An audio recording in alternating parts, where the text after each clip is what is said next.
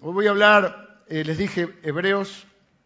Nosotros predicamos siempre por serie, es decir, tocamos una temática que la vamos llevando. A veces hacemos libros enteros de la Biblia. Si usted tiene la constancia de venir y de traer a sus hijos, en, un par de años vas a ver gran parte, va a conocer gran parte de la Biblia. Y ahí, por supuesto, están las grabaciones de otros años. Pero hemos visto libros enteros como Efesios, Filipenses, Esther, Ruth, eh, ayúdenme, Jonás. Eh, y a veces son series como estas que es por una temática. En esta serie, porque nos propusimos para este año crecer en la fe. Porque somos llamados a vivir por fe, pero la fe no es natural, Dios la tiene que crear. Y acá estamos viendo todo lo que la gente fue capaz, gente común, ordinaria y corriente, pudo hacer por la fe. El versículo, eh, ya definimos la fe, la serie viene hace ya unos meses. Así que si a alguno le interesa, eh, puede conseguir las grabaciones. Dice la Biblia en el capítulo 11, versículo 29, por la fe pasaron el mar rojo como por tierra seca, e intentando los egipcios hacer lo mismo, fueron ahogados. Entonces tenemos que ver este breve, este resumen que está aludiendo a lo que se cuenta más descriptivamente y más detalladamente en el libro del Éxodo, capítulos, 11, eh, capítulos 13 y 14, sobre todo. Y me sorprendí con algo, porque yo no soy ni un erudito de la palabra, ni mucho menos, y la verdad es que creo que gran parte de, de, mi aprendizaje y de lo que yo les puedo transmitir, a veces me preguntaba esta semana una hermana cómo uno va preparando, bueno, soy una persona que lee mucho, pero una de las cosas es leer detenidamente aquel pasaje de la escritura que vamos a hablar. Me encontré con una sorpresa para mí, para él. Yo le digo ahora no lo sabe usted, dice, ah, ya lo sabía, bueno, ténganme paciencia. Estamos aprendiendo.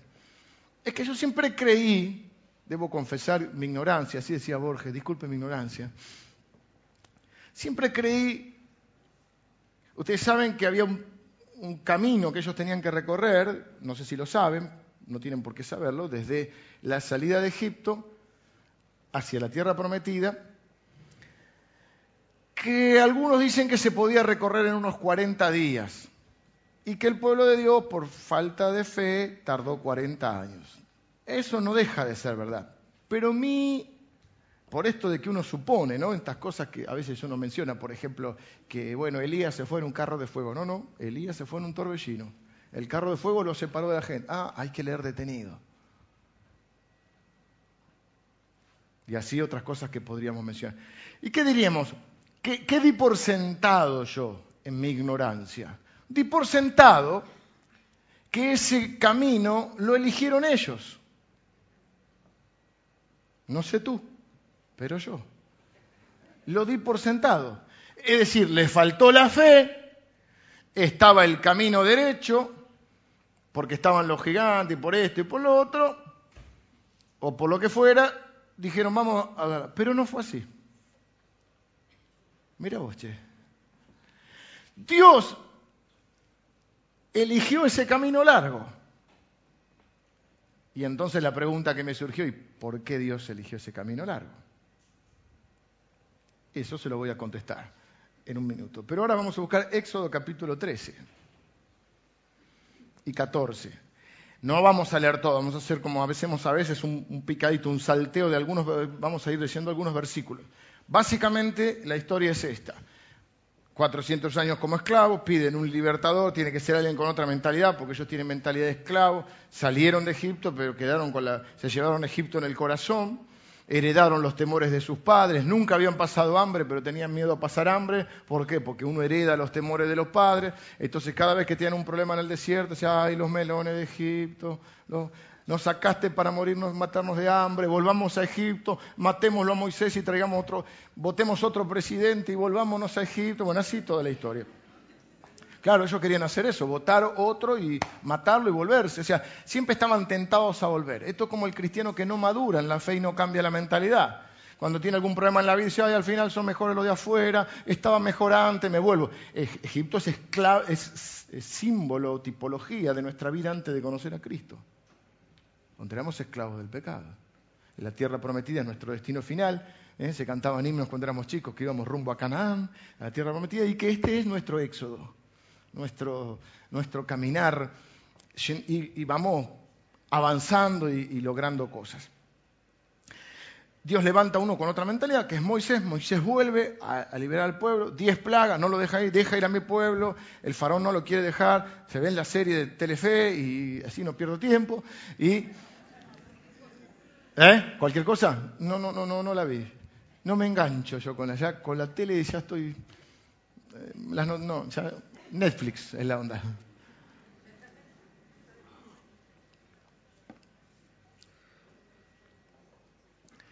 En un momento está la última, la Pascua judía, la última, la muerte de la última plaga son la muerte de los primogénitos de todos los judíos, los pintaron con sangre el dintel, también lo vimos en Semana Santa, está la grabación.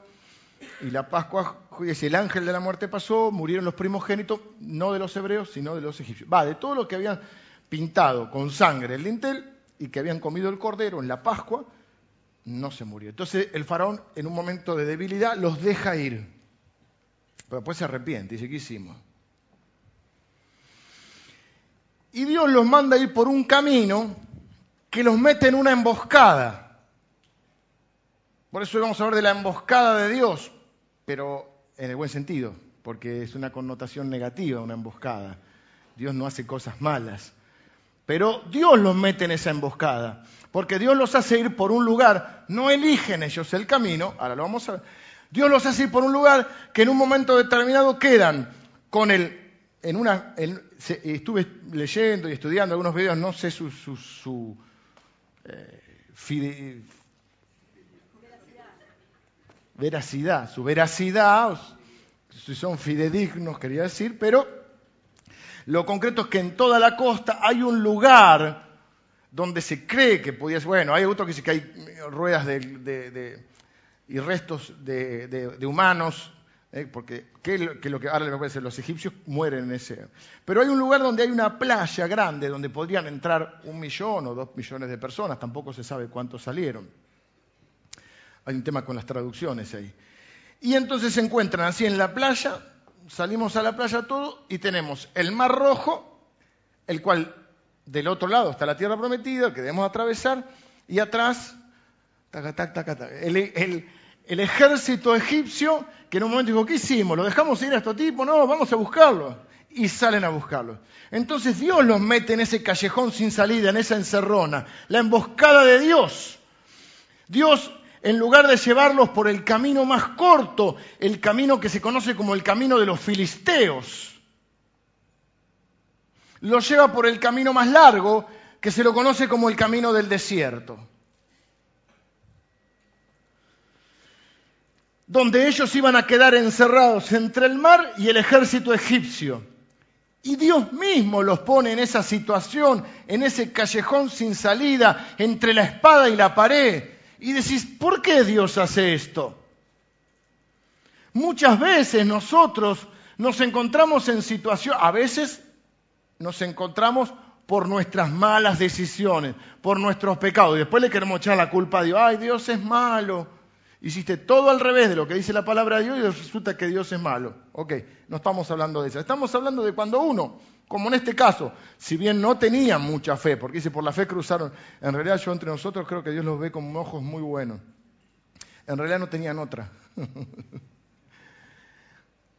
por ahí por la fe de Moisés. Pero ellos, aún por la fe, bueno, pero con la poquita fe que tenía, lo siguieron a Moisés. Y llegan ahí hasta en Cencerrona. No hicieron hasta ahora nada malo, porque yo pensaba que ellos habían elegido ese camino. Pero es Dios el que eligió ese camino. Entonces te encontrás en tu vida en situaciones que no imaginabas, en un callejón sin salida, entre la espada y la pared, y resulta que, que Dios está detrás de todo esto. Y vos decís, pastor, Dios no me puede llevar por otro camino. Nos preguntamos, ¿no me puede llevar por el camino de los filisteos, que es más fácil? ¿No es todopoderoso? ¿No había otra forma? ¿Por qué Dios me mete en esta situación? En ocasiones, dice un, autor que yo leo bastante, se llama Tim Keller, Dice, en ocasiones parecería que Dios nos está matando, cuando en realidad nos está salvando. Es claro que Él te puede llevar por otro camino, pero no te lleva otro camino porque Dios no hace las cosas.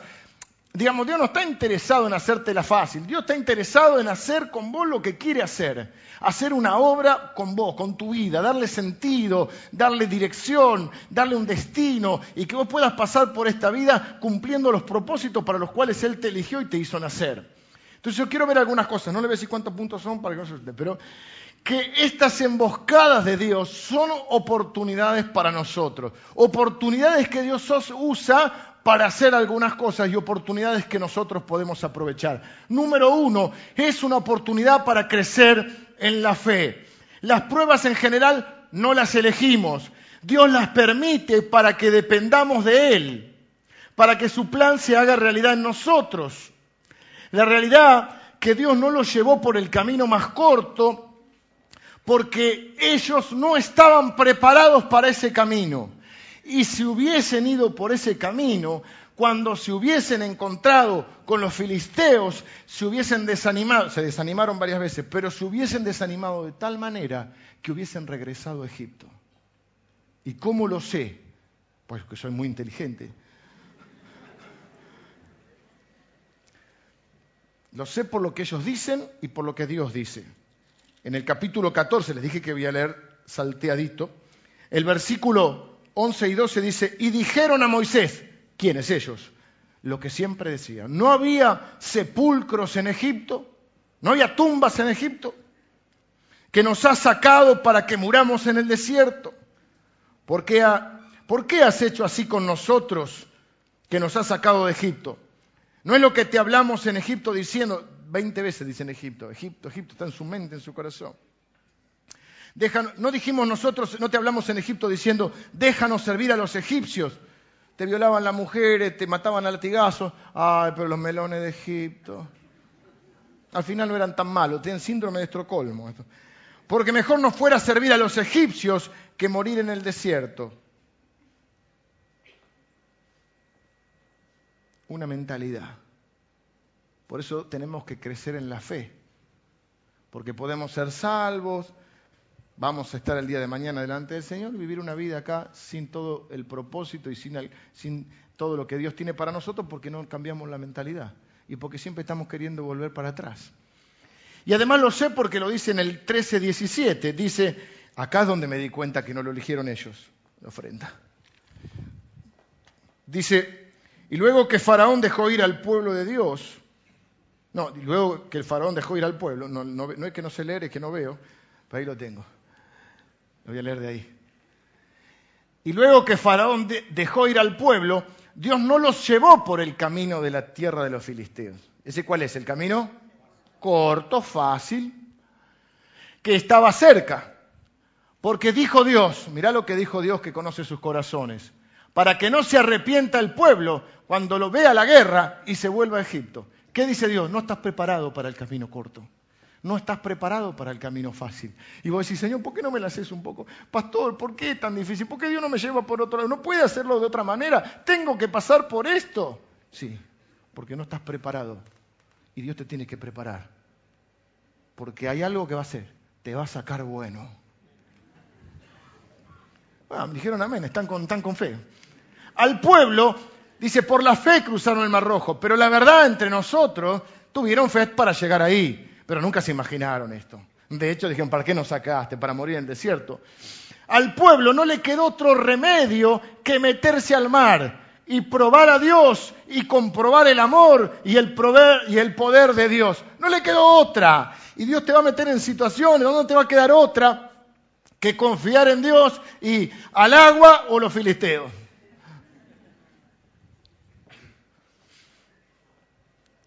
14, 30 y 31 dice, Así salvó Jehová aquel día a Israel de mano de los egipcios, e Israel vio a los egipcios muertos a la orilla del mar. Y vio Israel aquel grande hecho que Jehová ejecutó contra los egipcios, y el pueblo temió a Jehová y creyeron a Jehová y a Moisés su siervo, porque no le creían a Moisés tampoco. Y nadie puede ser un líder sin credibilidad. El día que no te cree, te tenés que ir a tu casa. Tenemos los pastores, tenemos que ser honestos. Los técnicos cuando se van al descenso se van a la casa. Nosotros nos aferramos al lugar y no. Cuando ya perdiste la credibilidad te tenés que ir. Cuando te, derrotaron te tenés que ir. Eh, entonces, ¿qué fue lo que pasó acá? Pueblo de Israel, oh, ¿y ahora quién podrá ayudarnos? El mar rojo adelante, los egipcios atrás. Síganme los buenos, dijo Moisés, entran al agua. Ustedes más, no sé, habrán visto alguna película o algo, Charlton Heston. A mí me gusta la de Charlton Heston, los efectos especiales son maravillosos. Se abre el Mar Rojo, no sabemos cómo, pero parece que en las películas son como dos muros acá. Véanse la de Charlton Heston alguna vez. Entonces en ese momento Charlton levanta la mano y el pueblo pasa. Y cuando van a pasar los egipcios, los egipcios atrevidos, porque Dios no le dijo a ellos que pasen se mandaron atrás. Y el agua vino, y por eso hay, hay yo vi documentales, pero la verdad que no, lo, pueden verlo, no lo puedo aseverar porque, viste, te dicen el, el arqueólogo Tim Olson de Massachusetts, existirá, ¿eh? de Ohio, encontró las ruedas, del, dice que hay ruedas de los carros, pero la verdad es que nosotros en esto los, cristianos tenemos que ser cuidados, porque a veces nuestro optimismo nos lleva a creer cualquier cosa, con tal de, demostrar, ¿viste? Y está bien, pero tenemos que, si, no hace falta, eh, nosotros creemos por la fe en la palabra de Dios. Pero a veces como que a veces está bien, pero ¿viste? Se, está comprobado. ¿Y quién lo comprobó? Está comprobado. Y, siempre es uno de Massachusetts o de esos lugares así, mm, ¿viste? Bueno, a mí no me importa eso, lo que importa es lo que dice la Biblia. Entonces, cuando entraron los egipcios, echó a la mar los carros del faraón y... Hey, hey. Pero ¿qué dice? Que ellos necesitaban pasar por, este, por, esta, por esta situación. Necesitaban llegar al final de sus propios recursos y al final de decir, bueno, ahora ¿quién podrá ayudarnos? Para ver el obrar de Dios. Porque número uno, era una oportunidad para que ellos crezcan en la fe. Y no hay milagro si no hay imposible. Y tu fe crece cuando tenés que enfrentar tus imposibilidades, porque si no, ¿qué gracia tiene? No sería milagro. No necesitamos fe para hacer lo que ya sabemos.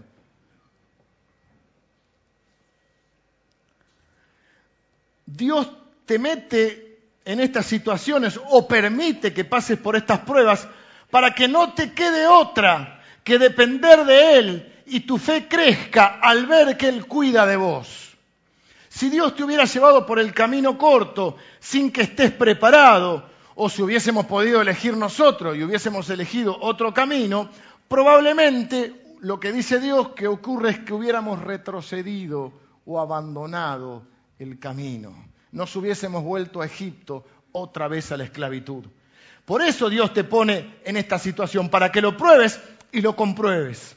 Porque esta prueba no es lo más importante, es un entrenamiento, es una escuela de fe para cosas más grandes que Dios quiere hacer en tu vida. Vos crees hoy, quizá, que esta situación es, es de vida o muerte, que es, que es lo, peor que te puede pasar. Y Dios te está preparando para otras cosas y para enfrentar otras cosas. Lo que yo quiero decirte, no te desesperes.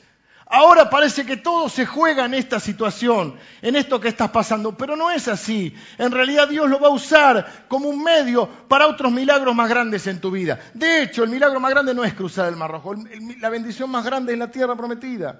Pero Dios tiene que hacer de nosotros personas de fe. ¿Y cómo hace Dios para mostrarnos su poder, su amor, su cuidado, en situaciones donde nosotros no se lo podemos atribuir a otras cosas, salvo que seamos tan incrédulos que se lo atribuyamos a la casualidad. Pero si no, cuando ya no hay persona que te pueda ayudar, cuando yo, se te queman los libros y ya no sabéis qué hacer, cuando decís, Señor, oh, porque acá no existe el chapulín colorado, ¿no? Entonces ahora, ¿quién podrá ayudarme? Cuando vos ves la mano de Dios, tu fe crece. Y si Dios cuida de mí. Es verdad, es creer o reventar. Número dos, es una oportunidad para experimentar estos milagros. Dios es un especialista en lo imposible. Yo tengo un libro muy viejito que alguna vez me regalaron que se llamaba Señor de lo Imposible. Él es especialista en sanar lo incurable, en resucitar lo muerto, en restaurar lo dañado, en, en recuperar lo perdido, en dar salida donde no la hay. Ah, y dice que cuando ellos le dijeron no había tumbas ahí en Egipto, Moisés les respondió, no temáis, estad firmes y ved la salvación que Jehová hará hoy con vosotros, porque los egipcios que hoy habéis visto, nunca más para siempre los veréis.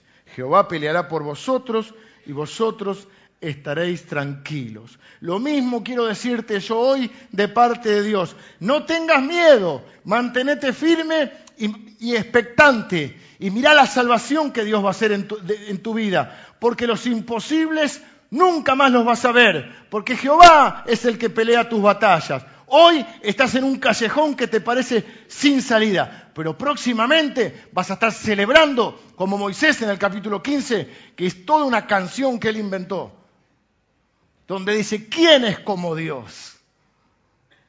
Grande entre los dioses, ¿qué otro Dios es como Él? Y lo que hoy te parece que es el fin o que es una situación imposible, una encerrona, una emboscada, es una oportunidad para que tu fe crezca y es una oportunidad para que puedas ver los milagros de Dios. Pero los milagros de Dios requieren un imposible. Porque ¿cómo va a haber un milagro de sanidad si nadie está enfermo? Todos queremos ver un milagro de sanidad acá. ¿Quién se ofrece para enfermo?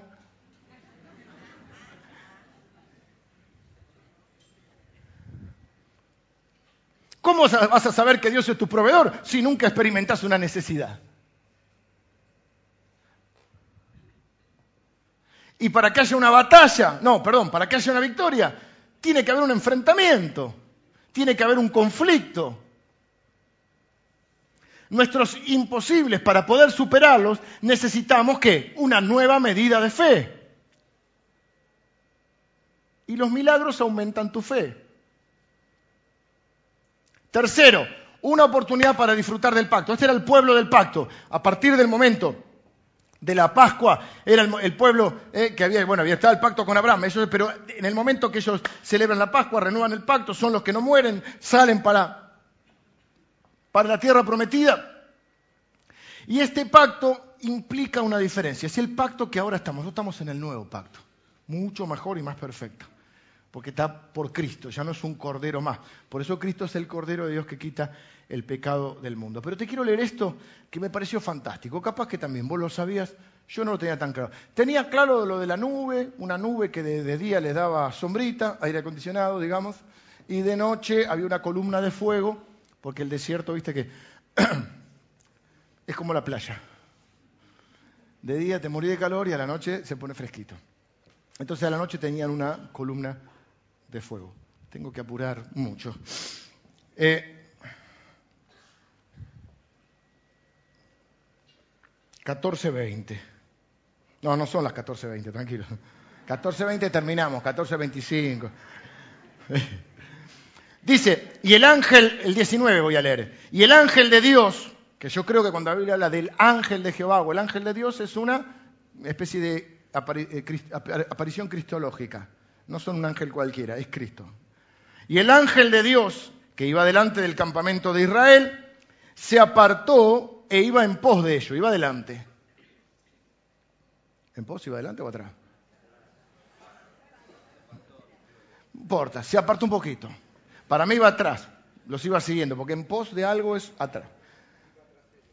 Claro, iba cuidando la, la retaguardia, pero ¿por qué? Ahora le explico por qué se apartó, iba en pos de ellos, y asimismo la columna de nube que iba delante de ellos se apartó y se puso a sus espaldas.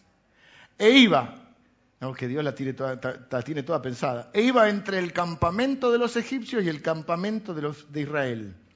Y era nube y tinieblas para aquellos, para los egipcios. Y alumbraba a Israel de noche. Y en toda aquella noche nunca se acercaron los unos a los otros. Noche y tiniebla para los egipcios y luz para Israel. Y nunca se acercaron en todo este episodio que duró una noche. Nosotros los que estamos en el pacto podemos mirar el futuro con esperanza y con alegría, porque estamos en esa seguridad del pacto. Cristo es nuestra, pactua, nuestra Pascua. Él es el pacto inquebrantable, eterno e incondicional. Y nosotros podemos celebrar esto, donde mucha gente no tiene esperanza, donde para ellos es oscuridad y tinieblas, nosotros tenemos la esperanza de la luz que nos alumbra, que es Cristo. Dice la Biblia que todos los que miraron a Él fueron alumbrados. O sea, este pacto marca la diferencia en nuestras vidas con respecto al común de la gente. No somos mejores que nadie, no somos eh, nada por mérito propio, pero el estar en el pacto marca una diferencia. Lo que a otros les cae, viste, la nube negra, a nosotros tenemos la esperanza de Cristo. Una oportunidad para corregir tu reloj.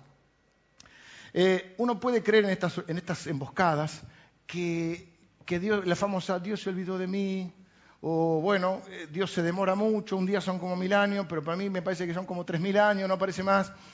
Y yo pensé por un momento, no sé si alguna vez lo pensaron, creo que alguna vez leí algún chiste al respecto, no me lo acuerdo. Ustedes saben que mi memoria no es muy buena.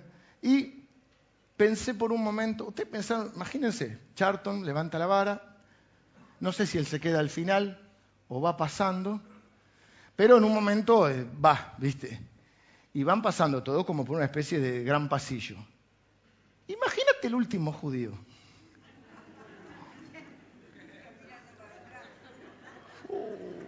No sé si se le iba cerrando el agua. No sé si veía los carros. Vieron que te agarra como una desesperación en la fila. Te parece que te vas a quedar abajo. Eh, en el tren, eh, el último que entra y agarra la manito y empuja. No sé, antes era así, no sé si ahora. Ahora creo que si no cierra, no abre, no, no, no, ah, no arranca. Antes no, metíamos la mano ahí y bajas así. O el colectivo. Hasta a veces la desesperación se subía por atrás al colectivo porque si no te quedaba. O sea, sos el último, el último de la fila, ¿no? Eh, imagínate la desesperación de este último. Pero Dios, justo, cerró en el momento justo. No se adelantó. Si se adelantaba, quedaba fuera, quedaba ahogado. Si se atrasaba, lo agarraban los, egipcios. Así que en el momento justo. Y dice que, eh, 14.24, aconteció a la vigilia de la mañana que Jehová miró el campamento de los egipcios desde la columna de fuego y trastornó el campamento de los egipcios, de los egipcios y le quitó la rueda a los carros, le aflojó las tuercas. Pero fíjate esto, aconteció en la vigilia de la mañana, toda la noche si no podía hacerlo antes, no, en el momento justo. Algo que aprendimos muchos de nosotros es que Dios no llega ni tarde ni temprano, llega justo. Todo lo hace en su tiempo. Y dice Biblia que todo lo hizo hermoso en su tiempo. Así que no te desesperes, aunque seas el último judío, que te parezca que sos el último, el que se va a quedar sin bendición. Dios cuida de vos. Y esta es una oportunidad para que ajustes, sincronices tu reloj con el de Dios. A veces estamos adelantados en el reloj y estamos siempre este, inconformes, siempre intranquilos o a veces temerosos. El domingo pasado hablamos acerca del temor. ¿Por qué? Porque no estamos confiando en su tiempo. Y encima vivimos en una sociedad que es todo ya. Quinto, una oportunidad para asegurarnos que sus propósitos se cumplirán. Dios fue fiel y cumplió lo que había prometido. Es el momento de acordarse, cuando estás ahí, de acordarte de las promesas que Dios tiene en su palabra. A mí me gusta en los momentos difíciles buscar en la palabra de Dios promesas que, o que ya tengo marcadas, o recordar promesas que yo tengo. Y digo, si Dios todavía no cumplió esto, todavía no es mi fin, porque todavía Dios tiene que cumplir esto, porque Dios va a cumplir sus promesas. ¿Eh? Dios hará que supere los callejones sin salidas hasta que termine su obra en, vos. Mira, un versículo que quiero dejarte, segunda vez que se me cae. Génesis 28, 15. Te lo dejo como una promesa. Entonces, cuando después vos cuentes promesas para tu vida, cuando todavía no se hayan cumplido, decir, Dios todavía no me va a llevar, todavía tiene que cumplir esta. 28, 15. Apareció ahí mejor. He aquí yo, esto se lo dijo Dios a Jacob. He aquí yo estoy contigo y te guardaré por donde quiera que fueres y volveré a traerte a esta tierra, porque no te dejaré hasta que haya hecho lo que te he dicho. Si no te acordás esta, te puedes acordar que Pablo dice en el Nuevo Testamento, estoy seguro que aquel que comenzó la buena obra va a ser fiel en completarla. Y Dios no llega ni antes ni después, pero Él va a cumplir su obra. Sexto, una oportunidad para usar lo que Dios te dio. Llega un momento que ya oraste y pareciera que no hay nada más que hacer, pero una cosa es orar con angustia, una cosa es orar casi que es una angustia con una queja. Ay, Señora. Hay una parte de esa oración que está bien. Primero volcamos nuestro dolor, nuestra desesperación, nuestra ansiedad delante de Él. Pero después también hay que orar con expectativa y con fe. En un momento determinado, en el 14-15, dice que Dios le dice, nunca más van a ver a los que estoy, y, y, le dice a Moisés, Moisés, ¿por qué clamas a mí? Y Moisés le dijo, ¿y qué querés que haga? ¿A quién querés que clame? Di a los hijos de Israel que marchen. Yo no voy a decir algo que suene mal. O sea, siempre hay que orar, está bien. Pero hay un momento en que hay que hacer lo que tenemos que hacer. Ya decían las abuelitas nuestras, a Dios orando y con el mazo dando. No podés. Dios, Dios alimenta las aves, pero las aves no se quedan en el nido esperando que le caiga la comida.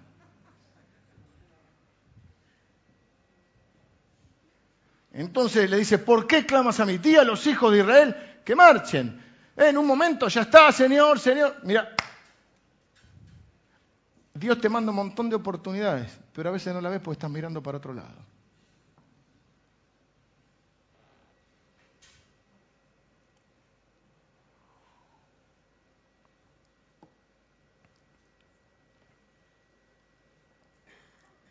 Dice, di a los hijos de Israel que marchen. Y tú, alza tu mano con la famosa vara, que no es la de Harry Potter, es la de Charlton Heston, ¿eh?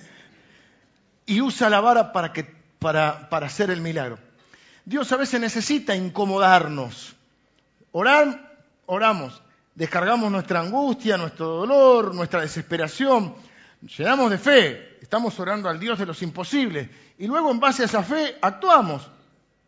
Te quiero decir algo, la mayor parte, escúchame bien, porque a veces, incluso los más jóvenes que están acá, a veces los más grandes como para darnos cierto aire de importancia, decimos, no, que todo es muy difícil. Como decía uno, es una lucha.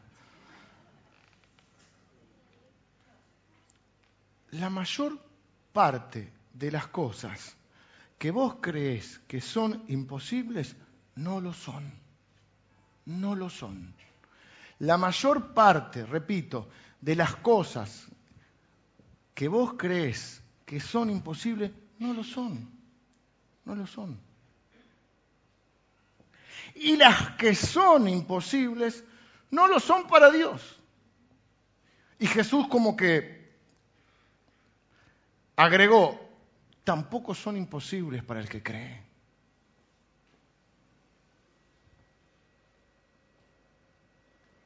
Dios, usa lo que Dios te dio, es una oportunidad para que use lo que te dio. ¿Qué te dio? Te dio talento, recursos, inteligencia, te dio fe, te dio poder, te dio creatividad. En lugar de seguir ahí quejándote y esperando y diciendo que no se puede y que es una lucha, tenés que decir como Pablo, todo lo puedo en Cristo que me fortalece. Yo les dije que eso no significa que podamos hacer cualquier cosa. Significa que todo lo podemos enfrentar. Vengan los músicos, terminé.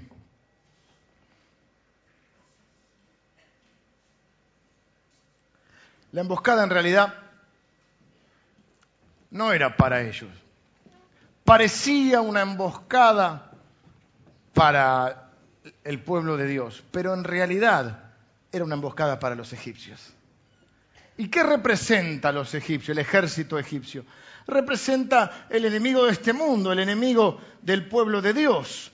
La emboscada en realidad es para que podamos derrotar al enemigo del pueblo de Dios, a Satanás, sus planes y sus maquinaciones, que sí quieren destruir nuestra vida. Estaba hablando anoche con una persona, con dos personas, y dije, esto que estamos viendo no es otra cosa y yo no ustedes saben, no soy, no me caracterizo por, por, por creer lo que no es. o por ver lo que no hay. Pero esto es claramente un obrar de Satanás para truncar el propósito que Dios tiene para nuestras vidas. La Biblia dice, resistid al diablo y huirá de vosotros. No le vamos a echar la culpa de todo, pero no lo subestimemos. Vino para hurtar, matar y destruir. Y lo que quiere es truncar. Y quiere que vuelvas a Egipto. Y que estés contento y te abraces a los melones de Egipto, los puerros, iba a decir los porros de Egipto, no, los puerros de. Algunos ya salieron corriendo, esperen. Los puerros de Egipto, la cebo, el ajo de Egipto. ¿Qué tengo que leer? 14.25. No, 14, 3 y 4 dice acá. Porque Faraón dirá, esto está diciendo Dios, porque Faraón dirá a los hijos de Israel, encerrados están en la tierra, el desierto los ha encerrado. Y yo endureceré el corazón de Faraón para que los siga. Y seré glorificado en Faraón y en todo su ejército. Pero literalmente, ¿sabes qué dice ahí Dios? Me vestiré de gloria. La traducción más literal es, Dios dice, y yo me vestiré de gloria. Y sabrán los egipcios que yo soy, que yo soy Jehová. Dios te puso ahí para darte una victoria sobre el enemigo, pero para que haya una victoria tiene que haber un enfrentamiento. Podríamos leer todo, el capítulo está buenísimo, solo veo el final de los egipcios que dice, aconteció a la vigilia de la mañana que Jehová miró el campamento de los egipcios desde la columna de fuego y nube y trastornó el campamento de los egipcios y quitó las ruedas de sus carros y los trastornó gravemente. Entonces los egipcios dijeron, huyamos de delante de Israel, porque Jehová pelea por ellos contra los egipcios. Resistid al diablo y huirá de vosotros. El diablo va a ver que Jehová pelea por vos. Pero vos tenés que orar y enfrentar ¿eh? tus temores. Y no hay mar rojo que no se abra cuando hay una vara en la mano de un hijo de Dios que le cree y que camina por la fe. Dios es el Dios de los imposibles. Nosotros hubiésemos elegido otro camino, pero Dios nos tiene que preparar. Dios dice, no estás preparado. Tienes que ir por este. Tengo que hacerte crecer en la fe. Tengo que hacerte más fuerte.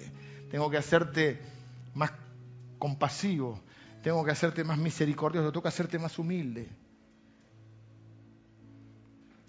El Salmo 2 dice que mientras los enemigos maquinan cosas, Jehová se ríe. Jehová sonríe. Porque sabe que de Él es la victoria. Quiero terminar con una oración. Te pido que cierres tus ojos, quiero orar por vos y, y dejarte esta palabra de parte de Dios. Quiero que salgas de acá convencido que tu callejón sin salida, que quizá hoy sientas que estás en una situación así, quiero decirte que tiene salida. Y si tiene salida para Dios, entonces tiene salida para vos, pero no para tu enemigo. No te desesperes, no te angusties. Aprende a morir al hecho de querer controlarlo todo, porque solo Dios puede controlar todo. Descansa en Él, confía en Él. Esta es una oportunidad para que vos veas los milagros de Dios.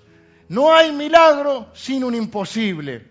Pero recordá que el Dios nuestro es el Dios de los imposibles, el Dios de los milagros, y Él hizo un pacto con vos.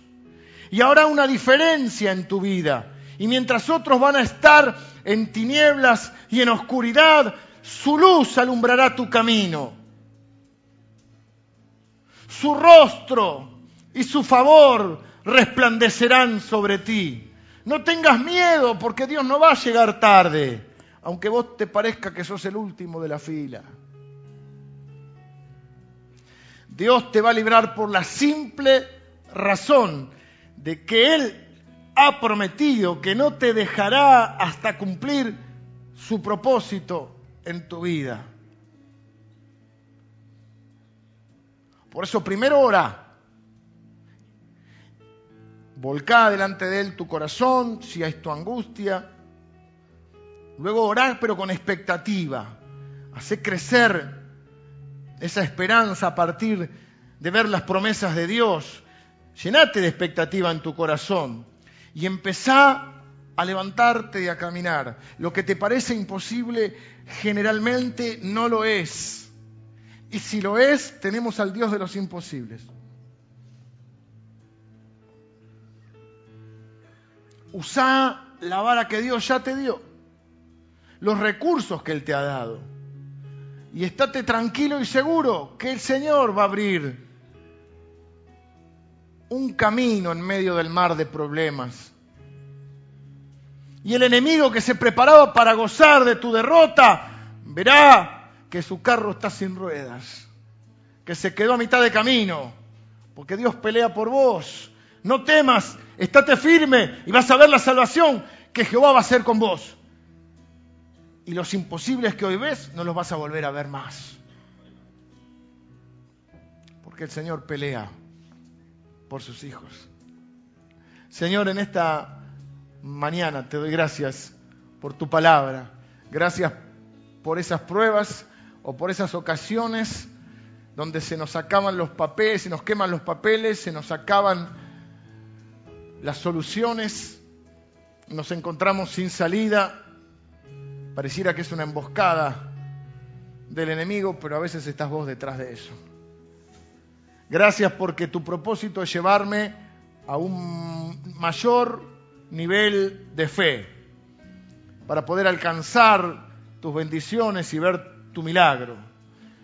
Señor, gracias porque siempre en nuestra vida, detrás de todo está tu mano. Y de una manera que solo vos podés hacerlo, tomás algo que parece malo y sacás algo bueno. Gracias Señor porque tu camino, porque nuestro camino a veces lo elegís vos. Nosotros hubiéramos elegido uno más fácil, uno más cómodo, uno más corto. Pero vos sabés que no estamos preparados y nos querés preparar. Señor, por eso en vez de andar preguntándonos a cada rato por qué y de poder idealizar nuestro pasado, idealizar situaciones anteriores, idealizar nuestro, nuestra esclavitud,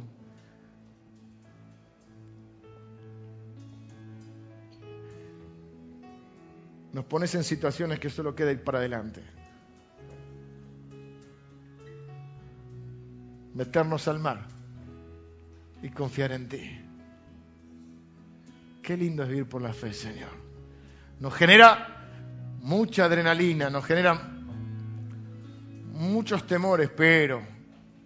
Y a veces desánimo, pero cuando vemos que ese mar se abre, cuando vemos tu obrar, Señor, nuestro corazón se llena de fe. Nos parece que no hay nada imposible. Sentimos el honor de pertenecer a tu pueblo.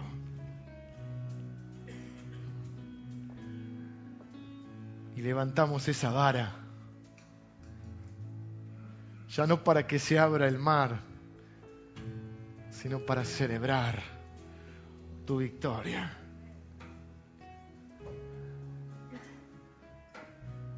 Señor, te bendecimos. Bendigo a cada uno de mis hermanos. Oro por aquellos que están ahora en una situación que parece sin salida. Señor, que esta palabra les consuele, les fortalezca y les aliente. Y que lo que hoy parece definitivo, lo que hoy parece sin salida, es la, la víspera, el momento previo a ver un obrar poderoso y milagroso en nuestra vida. Podemos ver esta situación y decir, vamos a morir acá en el desierto. O podemos decir, vamos a ver los milagros de Dios. Nada imposible para Él, nada imposible para el que cree y yo creo. Me voy a levantar, hoy voy a levantar la vara en mi mano y ese bendito mar se va a abrir. Y Dios va a poner una canción en mi corazón y en mi boca. Una canción que traiga honor a Dios.